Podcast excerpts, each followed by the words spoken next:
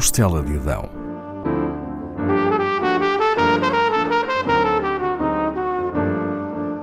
Com Paula Castelar.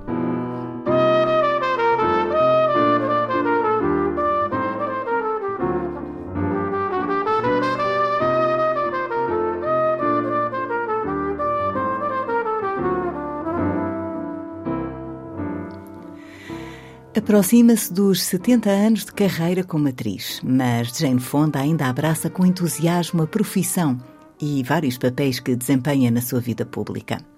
Modelo, empresária, escritora e instrutora de ginástica, tem um vasto currículo como ativista. Usa a sua fama para dar visibilidade a causas que considera justas. As suas lutas são notícia desde a oposição à Guerra do Vietnã nos anos 70 do século XX até à luta contra as alterações climáticas do século XXI. Está em manifestações nas ruas, mas faz mais. Tem estudado o vasto tema das alterações climáticas, entrevista cientistas e viaja para ver in loco o que se passa quando há algo que suscite isso. A cruzada da adolescente Greta Thunberg contra as alterações climáticas inspira e Jane Fonda não só a apoia, como passa a organizar manifestações semelhantes às que a precoce ativista lidera. Virá mesmo a ser porta-voz de Greta. Jane Seymour Fonda nasce em Nova York em 1937. É filha de Francis Seymour e do conhecido ator Henry Fonda. Quando tem dois anos, nasce o seu irmão Peter, que também fará carreira em Hollywood. Não lhes faltam bens materiais, são educados em bons colégios e há fotografias conhecidas do público onde as duas crianças estão felizes junto dos pais. Mas não se pode afirmar com verdade que tenham vivido infâncias inteiramente felizes. Nesse período, Jane é vítima de abusos sexuais, como contará 60 anos depois. Antes já a referira que a sua mãe fora vítima do mesmo tipo de abusos durante a infância. Jane tem 12 anos quando a sua mãe se suicida.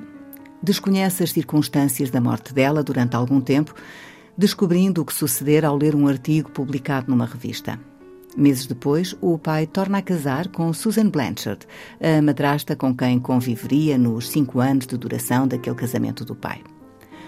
O cotidiano de Jane é passado no colégio interno onde estuda e reside, a Greenwich Academy em Connecticut. Na adolescência, Jane também aprende dança. Tem uma boa formação académica e artística em renomadas instituições de ensino, sendo uma boa aluna em todas as etapas da sua aprendizagem. Frequenta a Emma Willard School, que tinha sido fundada no início do século XIX para que fosse dada às raparigas uma preparação que estivesse ao nível do ensino pré-universitário dos rapazes. Também no estado de Nova York, entra depois na Escola Superior de Artes Vassar. Tem as primeiras experiências de trabalho ainda muito jovem, posando como um modelo fotográfico. O seu rosto surge em capas de algumas revistas conhecidas. Ao terminar a sua formação na Escola Superior Vassar, prossegue os estudos artísticos em Paris. Então já se rendera aos encantos do teatro. Aos 16 anos, tinha-se estreado a representar ao lado do pai numa peça para angariação de fundos. Integraria depois elencos de várias peças de teatro. Na década de 60, inicia um percurso muito feliz na sétima arte.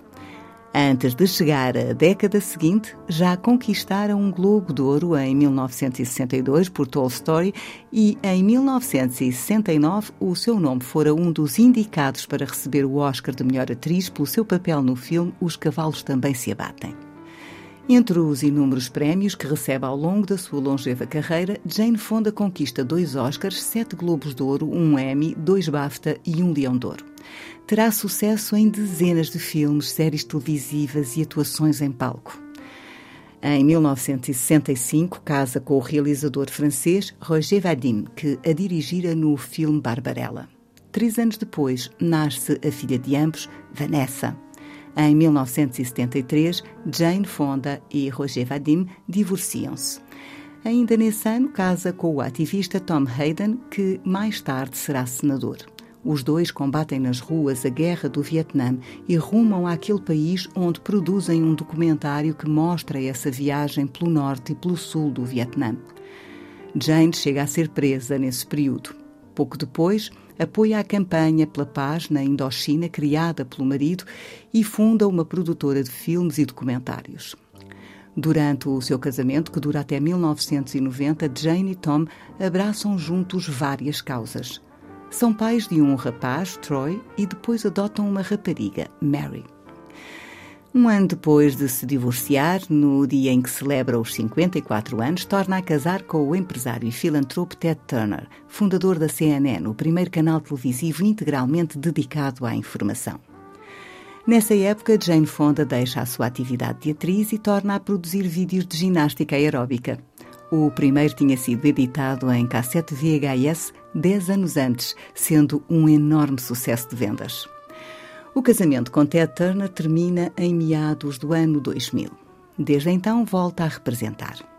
Ao lado de Lily Tomlin, é protagonista da série de grande êxito da Netflix Grace and Frankie, que começa a ser gravada em 2015.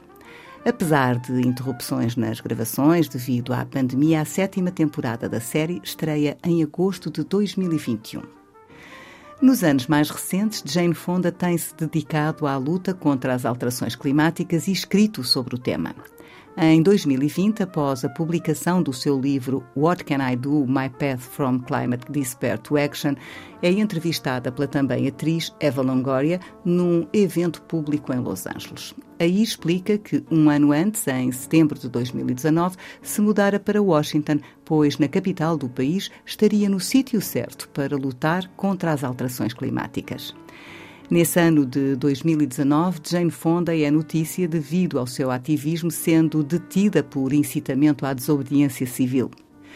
Inspirada pelo livro de Naomi Klein, O Mundo em Chamas, um plano B para o planeta, e pela determinação da adolescente Greta Thunberg, convoca várias manifestações de protesto às sextas-feiras em Washington, junto ao Capitólio.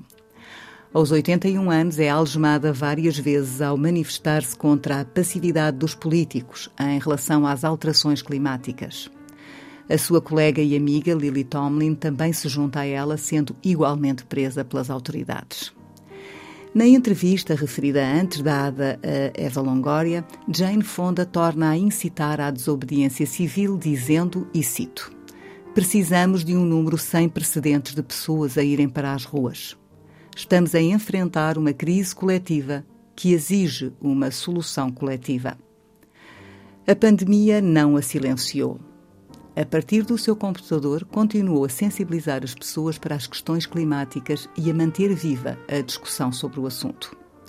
Quando fazia panfletos à mão para os distribuir nas ações de protesto na década de 70 do século passado, era bem mais difícil divulgar a mensagem.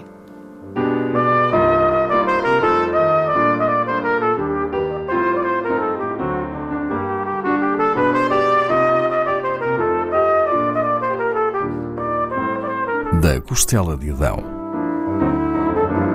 com Paula Castelar.